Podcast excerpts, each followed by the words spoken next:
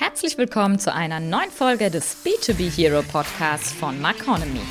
Hier sprechen wir über Themen aus B2B Marketing, Kommunikation und Vertrieb. Bei uns berichten wahre Heroes aus der Praxis über die neuesten Trends und aktuelle Entwicklungen. Ins Gespräch mit unseren Heroes können Sie übrigens auch auf unseren Marconomy Lead Management Summit im Frühjahr kommen. Mehr dazu können Sie unter www.leadmanagementsummit.com erfahren. Jetzt viel Spaß mit unserer aktuellen Podcast-Folge.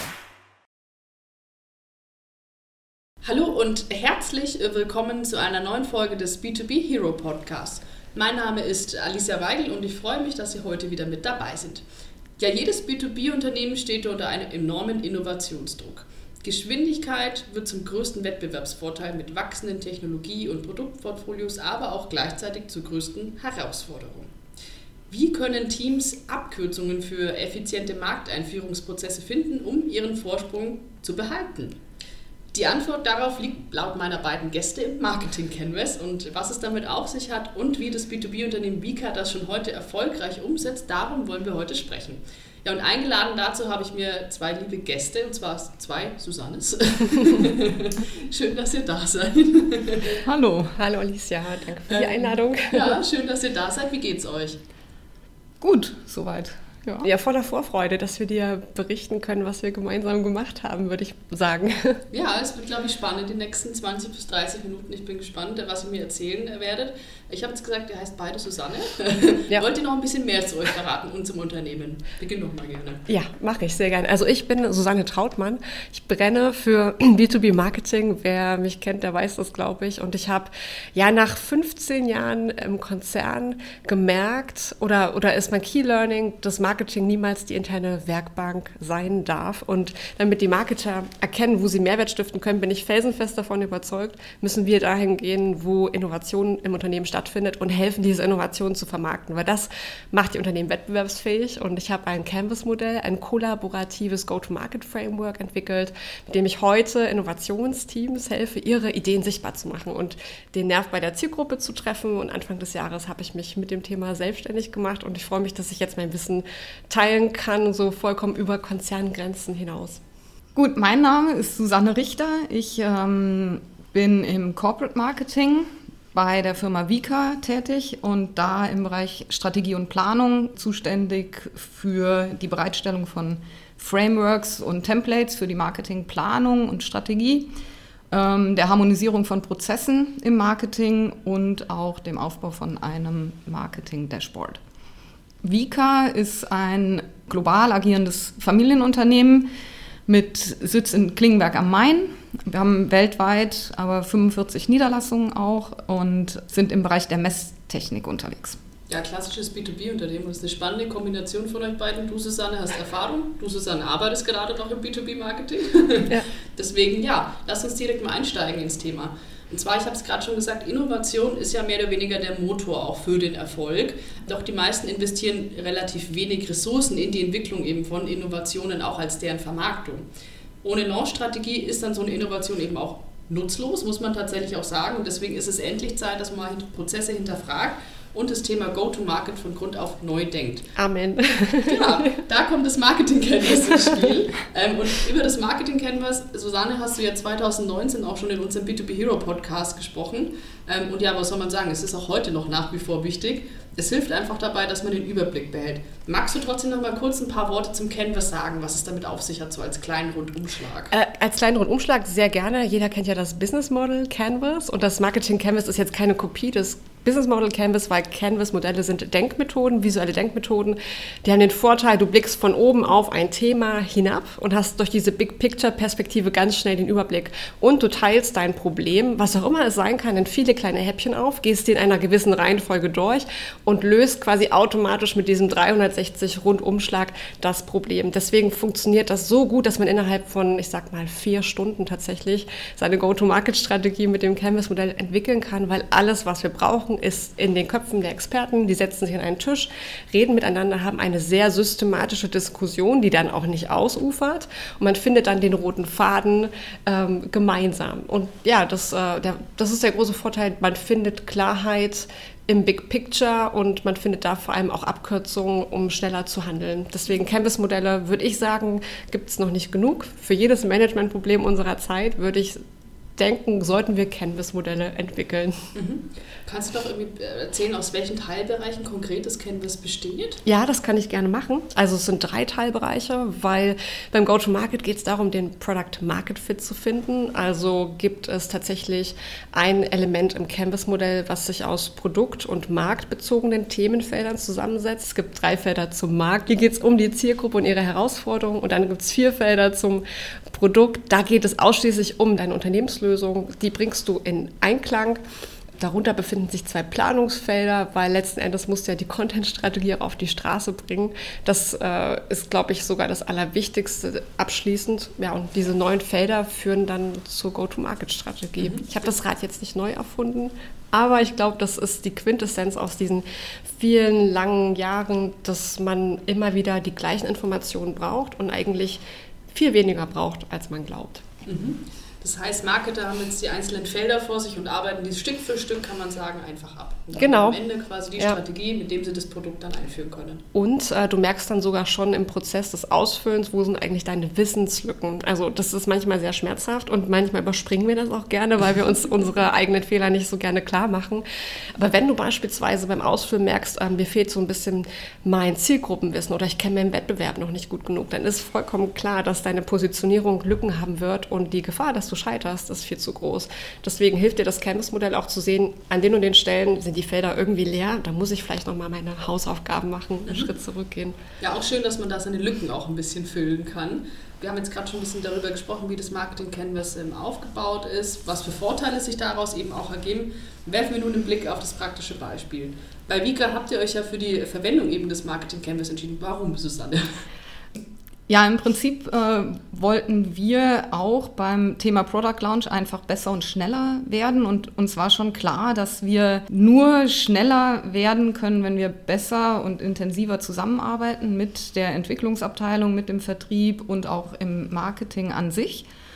Und das war dann aber schwierig in der Umsetzung. Also wir haben uns da, wir wussten eigentlich, wo wir hin müssen aber wir hatten nichts an der Hand, was uns da wirklich gut geholfen hat, um das strukturiert anzugehen. Und ähm, dann bin ich eben auf das Canvas gestoßen, habe mir diese ganze Idee mal durchgeschaut und auch kurz mit Susanne schon gesprochen.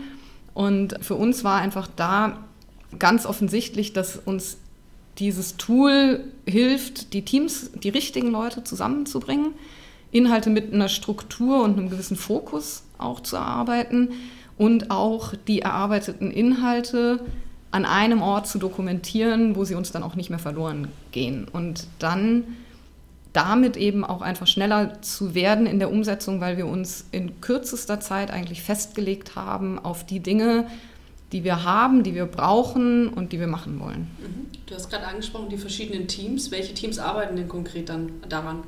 Also wir hatten Vertreter aus dem Vertrieb dabei. Dann gibt es bei uns noch das Marketing in den Geschäftsbereichen, das heißt Produktmarketing und Markt- ähm, oder Produktmanagement und auch Marktsegmentspezialisten. Und dann hatten wir Vertreter vom Vertrieb natürlich mit dabei. Mhm. Ja, also quasi alle Stakeholder eben gebündelt bei einem Modell. Das ist schön. Genau. Das, das macht es aber auch aus, dass du im Idealfall Leute, interne Experten an einen Tisch holst, die wissen zum Produkt, zum Markt und zur Zielgruppe besitzen, die oft dann eben auch nicht in dem Kontext miteinander sprechen. Ne? Das ist dann die Herausforderung. Genau. Also wir, wie gesagt, wir wussten, so soll es laufen, auch gerade die Zusammenarbeit mit dem Vertrieb. Wir brauchen Vertreter vom Vertrieb, um da einfach besser zu werden und auch die Bedürfnisse vom Vertrieb dann erfüllen zu können das kennt man, glaube ich, auch aus diesen B2B-Unternehmen oder Industrieunternehmen, dass da oftmals diese zwei Silos existieren und das ist auch ein ganz großes Bestreben bei uns, einfach da die Zusammenarbeit zu, zu stärken und eben diese Silos aufzubrechen. Und da war auch schon dieser Workshop sehr hilfreich und auch ein Zeichen, was wir da setzen konnten dann. Mhm. Kannst du mir irgendwie skizzieren, wie der Ablauf war? Also du hast gerade den Workshop eben erzählt. Was ist danach noch passiert? Nach dem Workshop hat ähm, Susanne die Ergebnisse zusammengefasst. Also das war auch eine ganz wichtige Sache, dass wir eben ihre Expertise mit dabei hatten, weil das eigentlich auch dann die Essenz ist, also das Erarbeiten der Inhalte, aber dann das rauszustellen und das Ganze, die Informationen zu verdichten. Ähm, dann haben wir zwei Wochen Zeit bekommen, glaube ich, um nochmal ein bisschen nachzuschärfen in dem Canvas nach dem Workshop. Und dann hat Susanne uns einfach nochmal das präsentiert, die Quintessenz, und ähm, dann sind wir da in die weitere Entwicklung von Inhalten und der Planung des Product Launches gegangen. Mhm. Wieso ist es da an der Stelle so auch wichtig, dass man den externen Support vielleicht auch hat, gerade am Anfang? Naja, mit einem externen Blick. Äh, ich bin ja nicht so sehr am Thema drin. Ich bin vollkommen unbelastet. Ich nehme das so wahr, wie es wirklich ist. Ähm, nehme auch vielleicht so emotionalere Aspekte in Diskussionen nochmal ganz anders wahr. Gleichzeitig, weil ich eine außenstehende Person bin, kann ich so, kann ich so diesen, diese Rolle der Moderation wahrscheinlich auch noch leichter führen, und im Nachhinein, die Zusammenfassung ist, glaube ich, dann auch schneller, weil man nicht beeinflusst ist mit einem Vorwissen. Ich kann es dir gar nicht so genau beschreiben, aber den roten Faden sieht man leichter, wenn man sich nicht so intensiv mit dem Thema auskennt. Das macht jetzt, es klingt jetzt irgendwie so mhm. counterintuitive, aber so ist es tatsächlich. Mhm. Ich finde, das ist auch genau der Punkt, warum viele Marketer keine Angst haben sollten, dass sie keine Ingenieure sind. Das ist nicht unsere Aufgabe, Ingenieure zu sein. Das ist unsere Aufgabe, den Kern von Dingen zu verstehen. Und das, was wir leisten, ist digitales Marketing zu lernen jeden Tag. Also lasst euch nicht einschüchtern, nur weil ihr denkt, ihr habt jetzt keinen Technik-Background. Das ist nicht so relevant. Der Kern, die Quintessenz, ähm, bringt die Klarheit für alle Beteiligten, also auch für die Kunden. Mhm. Die finden wir ja als Marketer vielleicht auch raus. Auch wieder schön zusammengefasst, wir müssen keine Ingenieure sein im Nein, B2B. bitte nicht. Man muss einfach nur verstehen, was macht das Produkt und was macht es besser ja. tatsächlich. Welches Problem löst das Produkt auch beim Anwender. Ne? Genau, und das war eben auch bei uns das Thema, dass Susanne da war. Sie konnte einfach die richtigen Fragen stellen. Und wir hätten das intern hätten wir auch eben uns vielleicht diese Lücken nicht eingestanden, die wir dann doch aufdecken mussten, weil sie einfach nachgebohrt hat und nachgebohrt hat mit den Fragen, bis sie eine Antwort hatte.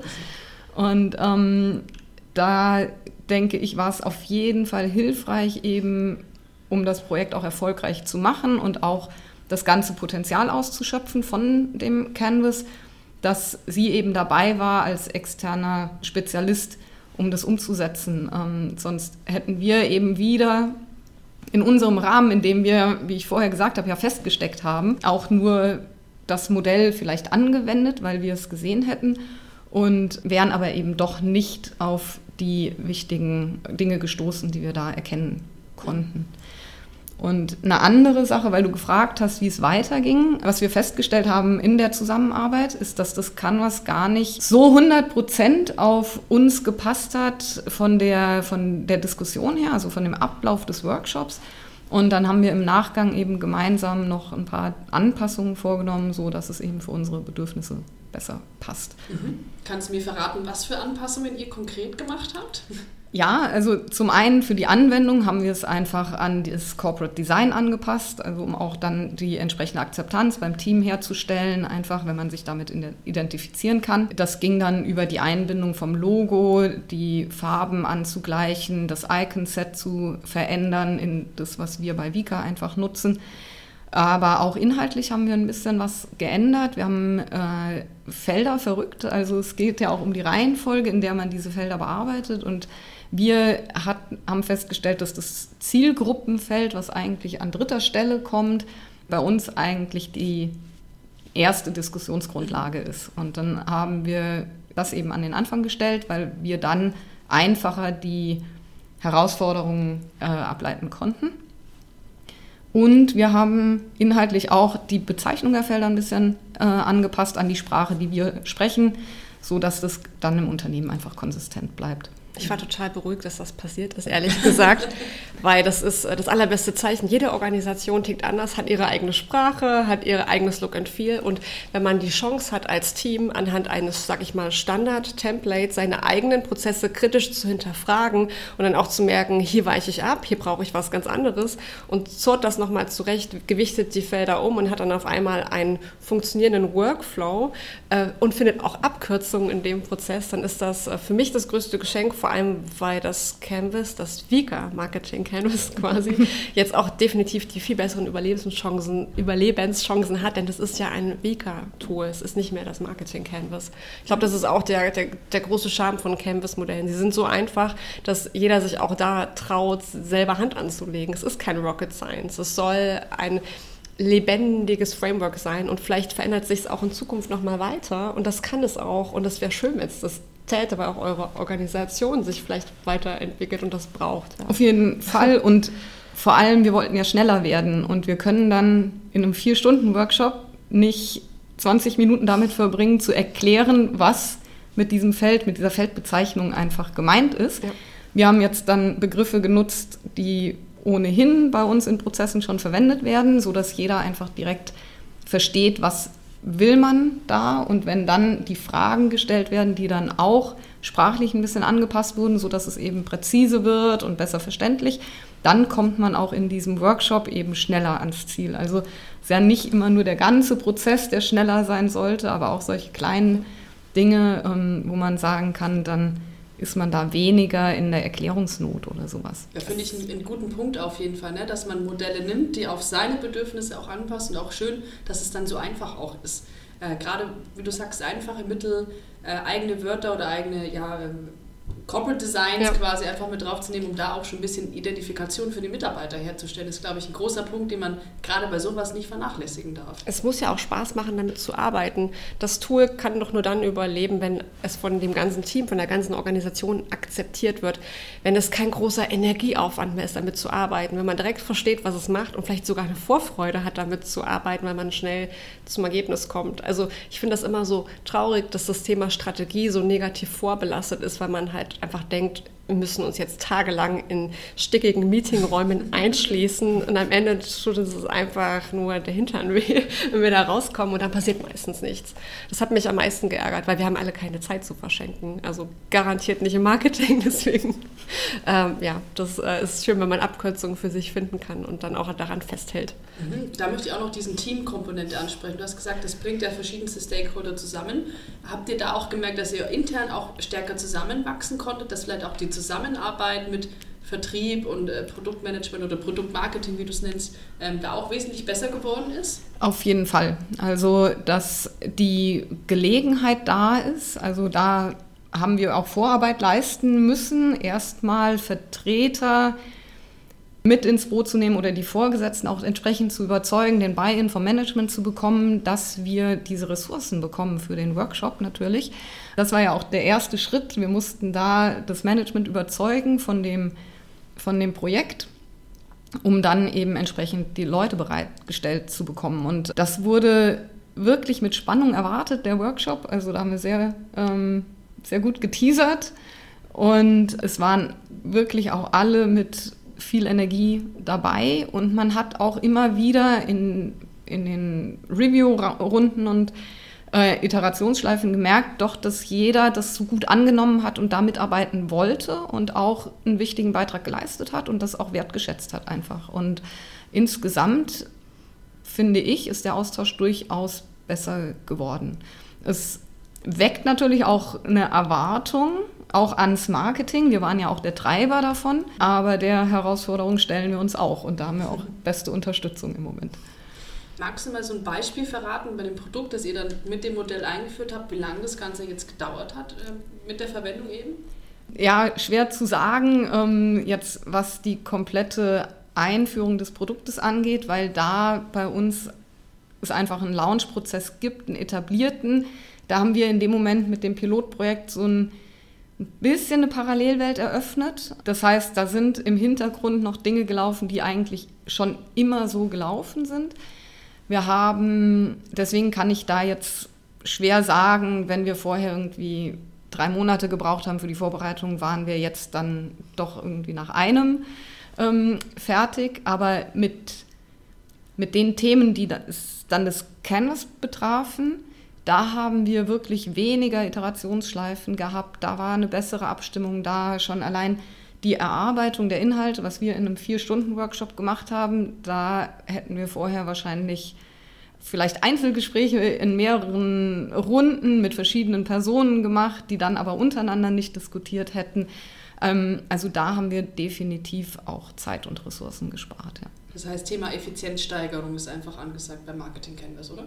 Das ist es auf jeden Fall. Ich möchte aber auch noch was ergänzen. Ich glaube, das Canvas-Modell sensibilisiert auch gerade die Nicht-Marketer in der Organisation dafür, was Kunden eigentlich brauchen. Gerade wenn man dann das Produkt launcht und dann bekommt man auch Feedback vom Markt und bei Vika ist der Schwerpunkt auch wirklich mit dem Feedback zu arbeiten und den Content, den man produziert, sukzessive zu verbessern, dann ist es für die Marketingabteilung ja unglaublich wichtig, dass alle im Unternehmen das zurückfeedbacken, damit die Content-Ersteller bei der nächsten Streife, beim nächsten Imagevideo, was auch immer, genau wissen, was braucht dann der Kunde so kann man seine ganze Organisation auch dafür sensibilisieren, was Marketing eigentlich leistet, um irgendwann vielleicht sogar dahin zu kommen, dass Marketing in die Produktentwicklung einbezogen werden kann. Das wäre dann so quasi das the next level, weil das ist auch natürlich oft nicht die Realität, aber ich denke, da gibt es unglaublich viel Potenzial, dass Marketing-Teams äh, beisteuern können, auch schon in dem Produktentwicklungsprozess. Mhm. Ja. Wir haben jetzt viel darüber gesprochen, wie es eingeführt wurde. Du hast gesagt, okay, es war eigentlich fast alles positiv. Ich mag natürlich auch ein bisschen über die negativen Dinge sprechen. Ähm, gab es auch Punkte, wo du gesagt hast, okay, da gab es vielleicht so ein paar Stolperfallen oder das würde ich im Nachhinein vielleicht auch anders angehen? Wir hatten durchaus bei Teilnehmern die Diskussion, also ob wir tatsächlich die richtigen Vertreter dabei hatten, also auch gerade was den Vertrieb angeht, was bei uns einfach auch ein bisschen der Organisation dann geschuldet war. Da habe ich dann einfach noch mal so ein, zwei Gespräche nachziehen müssen, was so in diesem großen theoretischen Konzept einfach nicht vorgesehen war, weil es ja eigentlich darum geht, alle am Tisch zu haben in dem Moment. Aber das war dann auch eine Erkenntnis beim Erarbeiten der Inhalte einfach, dass wir da gesagt haben, okay, wir halten noch mal Rücksprache. Insgesamt ist es auch von der, von der Projektsache ein bisschen langsamer vielleicht gelaufen, weil, wir, weil es einfach auch wieder neu war. Neben dem Tagesgeschäft, neben den anderen Projekten, Termine mit den Teilnehmern zu bekommen für die nächste Abstimmung und so weiter, war dann auch schwer. Also es ist eben noch nicht, man hat gemerkt, es ist dieses Projekt, Pilotprojekt und ähm, da müssen wir jetzt eben schauen, dass sich das ein bisschen, dass man da ein bisschen diesen Change mitgeht, dass man das übernimmt in die, in die Arbeitsweise einfach und dann mit der regelmäßigen Anwendung da auch lernt, die, die Prozesse und die zeitliche Komponente da abzuschätzen. Mhm. Gibt es denn da auch seitens der Kunden schon Feedback? Haben die realisiert, okay, ihr habt da irgendwie ein neues Modell angewandt oder bemerken die da gar nichts? Die externen Kunden ähm, haben wir jetzt so, wüsste ich nicht, kein Feedback bisher einholen können. Nee. Mhm. Wie ist denn jetzt das Feedback so von allen Projektbeteiligten? Sagen sie, okay, cooles Modell, wir gehen jetzt alles zukünftig dadurch an oder gibt es immer noch so ein paar Skeptiker einfach?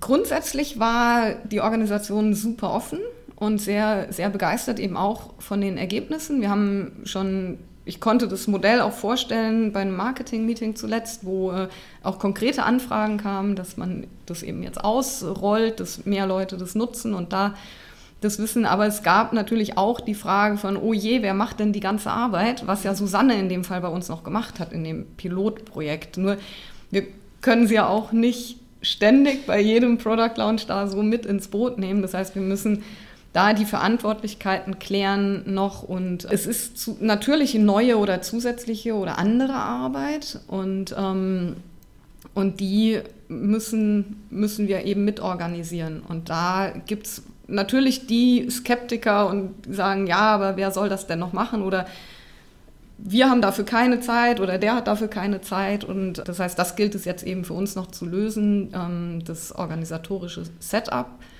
oder klar zu definieren. Und dann, denke ich, ist auch den Skeptikern da Einhalt geboten. Also es war die größte Sorge eigentlich, ähm, diese Ressourcen, die Skills, die man dafür braucht. Ähm, das Konzept an sich wurde eigentlich gar nicht in Frage gestellt. Mhm. Das war eine ziemlich spannende Erkenntnis auch für mich, dass es eigentlich nicht nur das Canvas-Modell selber ist, was ich in meiner Arbeit durch Wissenstransfer vermitteln soll, sondern auch die Soft Skills drumherum das war mir gar nicht so bewusst gewesen, dadurch, dass ich das Canvas tatsächlich jetzt seit 2017 intern und extern in endlosen Workshops schon durchexerziert habe, habe ich doch unbewusst so Moderationsfähigkeiten gelernt, Anschlussfragen zu definieren oder auf die kleinen feinen Zwischentöne zu achten, Informationen zu verdichten, was Susanne gerade beschrieben hat, auch am Ende. Und auf das Timekeeping, was auch immer zu achten, vielleicht Fragen nochmal anders zu formulieren, wenn man merkt, das Gegenüber versteht es gerade nicht. Und das ist, denke ich, was, was ich sehr leicht und auch sehr gerne jetzt weitervermitteln kann, weil das ist, glaube ich, der leichteste mhm. Part. Die Implementierung ist der schwierigere Part. Also das haben wir jetzt auch noch als Aufgabe definiert, das Enablement des Teams, zum Beispiel die Moderation zu übernehmen, die Verdichtung der Informationen systematisch auch anzugehen. Und du hattest auch gefragt, äh, Feedback des Teams. Ich wollte dazu auch noch mal einen Aspekt reinwerfen, weil das hat mich natürlich auch brennend interessiert. Und gerade bei dem Pilotprojekt hatten wir mit Technikern und nicht äh, mhm. Marketern, mit Ingenieuren, also hauptsächlich auch gearbeitet. Und viele der Ingenieure im Team waren sehr angetan davon, wie ein Canvas-Modell Informationen verdichten kann. Wenn du sehr detailorientiert und analytisch denkst, weißt du ja, dass alles irgendwo wichtig sind, alle Details zählen.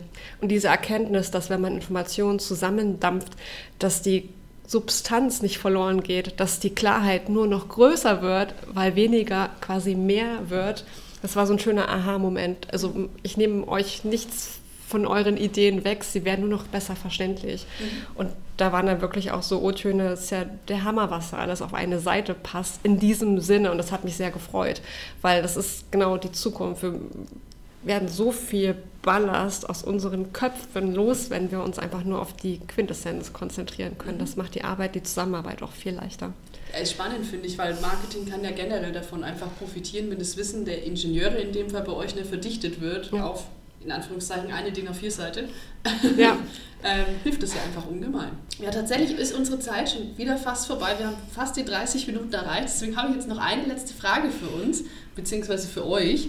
Ähm, ihr habt jetzt generell darüber gesprochen, ne? was ist das Marketing Canvas? Es gibt Vorteile, bei Vika war das super. Welche Tipps würdet ihr anderen B2B-Marketern geben, die auch jetzt überlegen, Okay, wir fangen mal an mit dem Marketing Canvas. Vielleicht mal mit dir, Susanne. Ja, da würde ich sagen, ähm, super, überlegt euch doch einfach, was ist gerade eure allergrößte Herausforderung? Wo kommt ihr nicht weiter?